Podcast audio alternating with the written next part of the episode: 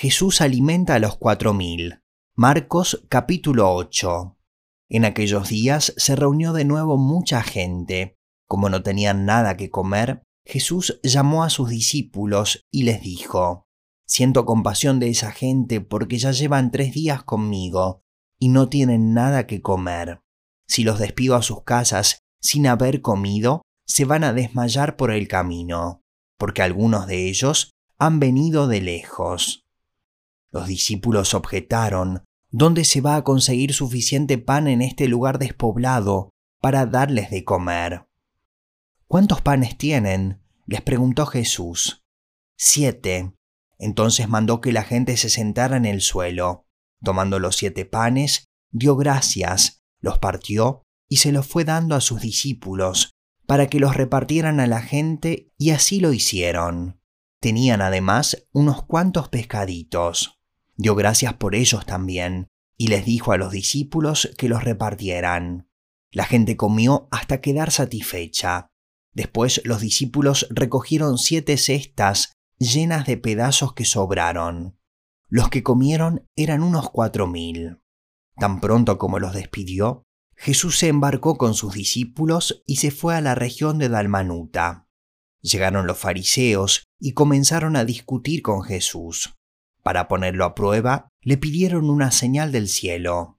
Él lanzó un profundo suspiro y dijo, ¿Por qué pide esta generación una señal milagrosa?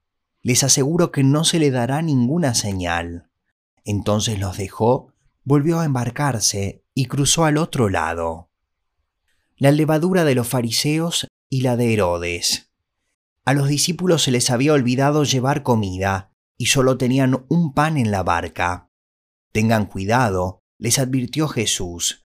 Ojo con la levadura de los fariseos y con la de Herodes. Ellos comentaban entre sí. Lo dice porque no tenemos pan. Al darse cuenta de esto, Jesús les dijo, ¿Por qué están hablando de que no tienen pan? Todavía no ven ni entienden. Tienen la mente embotada. Es que tienen ojos pero no ven, y oídos pero no oyen. ¿Acaso no recuerdan? Cuando partí los cinco panes para los cinco mil, ¿cuántas canastas llenas de pedazos recogieron? Doce, respondieron. Y cuando partí los siete panes para los cuatro mil, ¿cuántas canastas llenas de pedazos recogieron? Siete. Entonces concluyó, y todavía no entienden. Jesús sana a un ciego en Bethsaida.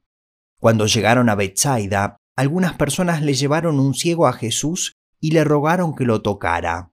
Él tomó de la mano al ciego y lo sacó fuera del pueblo. Después de escupirle en los ojos y de poner las manos sobre él, le preguntó, ¿Puedes ver ahora? El hombre alzó los ojos y dijo, Veo gente, parecen árboles que caminan. Entonces le puso de nuevo las manos sobre los ojos, y el ciego fue curado, recobró la vista, y comenzó a ver todo con claridad. Jesús lo mandó a su casa con esta advertencia, no vayas a entrar en el pueblo. La confesión de Pedro. Jesús y sus discípulos salieron hacia las aldeas de Cesarea de Filipo. En el camino les preguntó, ¿quién dice la gente que soy yo? Unos dicen que Juan el Bautista, otros que Elías, y otros que uno de los profetas. Contestaron, ¿y ustedes? ¿Quién dicen que soy yo? Tú eres el Cristo, afirmó Pedro. Jesús les ordenó que no hablaran a nadie acerca de él. Jesús predice su muerte. Luego comenzó a enseñarles, el Hijo del Hombre tiene que sufrir muchas cosas y ser rechazado por los ancianos, por los jefes de los sacerdotes y por los maestros de la ley.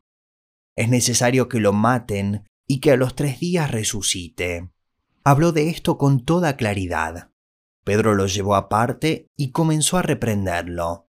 Pero Jesús se dio la vuelta, miró a sus discípulos y reprendió a Pedro.